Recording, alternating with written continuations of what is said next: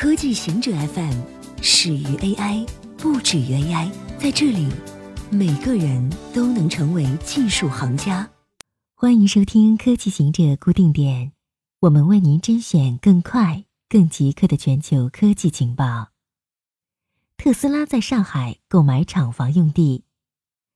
特斯拉周三宣布，在上海购下了两百一十英里的厂房用地。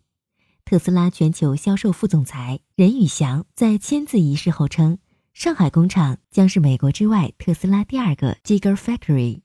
上海政府网站的信息显示，这块土地位于临港区，出让金大约一点四亿美元。官方新华社称，今年七月十日，特斯拉与上海市临港管委会、临港集团签署纯电动汽车项目投资协议。从项目签约到土地摘牌，只用了三个月时间。特斯拉此前表示，它需要两年时间才会开始在上海工厂生产汽车，需要再用两到三年时间才能实现年产量五十万辆。G P U 杠 Z 现在能识别修改过的英伟达显卡。中国电子市场鱼龙混杂，一些显卡的销售商会通过修改 BIOS 将低端的英伟达显卡修改成高端的型号。比如将 GTX 幺零五零 Ti 修改为幺零七零 Ti，幺零五零 Ti 是低端型号，而幺零七零 Ti 属于中高端。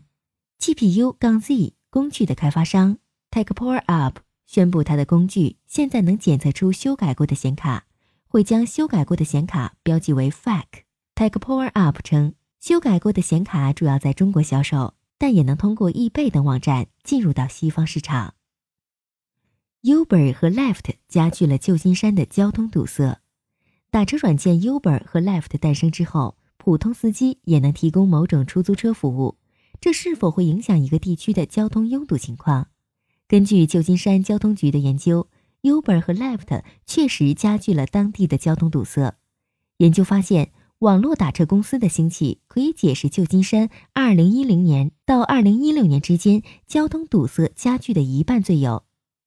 打车软件可以解释期间百分之五十一的汽车时间延长、百分之四十七的车辆行驶里程增加和百分之五十五的车速下降。不过，网络打车公司主要影响繁忙路段的拥堵，对偏远地区的拥堵影响较小。台电提议家用电压从一百一十伏改为二百二十伏。台湾电力公司以节省电力为由，提议将家用电压从一百一十伏改为二百二十伏。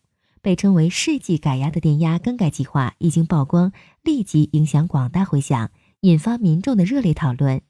台湾电压一直是一百一十伏，和美国、日本相同，插头也是两孔或三孔插头。一般台湾民众的家里，电冰箱、洗衣机。微波炉、电视机、电风扇等电器全都使用一百一十伏电压，只有冷气机使用二百二十伏，而电脑、笔电、平板和手机等电子产品则是一百一十伏至二百二十伏全球通用。如果台电把家用电压从一百一十伏改为二百二十伏，插孔改为四孔插座，那么台湾所有家庭都必须更换电器、更换插座，耗费巨大。台电发言人徐造华表示，提升供电电压有助减少线损，但影响范围大，需谨慎评估。台电内部目前仍在学术讨论阶段，是否向经济部能源局提出方案还有待评估。VPN 是犯罪工具。过去两年，在工信部公布规定，未经电信主管部门批准，不得自行建立或租用专线等其他信道开展跨境经营活动之后。已经有多人因为提供 VPN 软件而被判刑和罚款。这些人受到的指控都是提供侵入、非法控制计算机信息系统程序工具罪。VPN 或全名虚拟专用网络是一种常用的安全工具，此前多被企业用于保护通信安全，防止企业商业机密泄露。后来因为中国的防火长城越来越高。而 VPN 暂时不会有彻底屏蔽的风险，而在有需求的用户中间流行起来。它是一种中立的工具，提供侵入、非法控制计算机信息系统程序工具罪这个罪名，意味着使用 VPN 本身也是违法的。中国政法大学教授罗翔认为，这一罪名值得商榷。他认为工信部的规定不具有法律效力。值得警惕的是，刑法中的计算机犯罪正在慢慢成为一个新的口袋罪。许多无法认定为其他犯罪的行为，只要与计算机有关，常常被论以计算机犯罪，已知理论界将其戏称为“计算机流氓罪”。罪行法定原则受到了前所未有的挑战。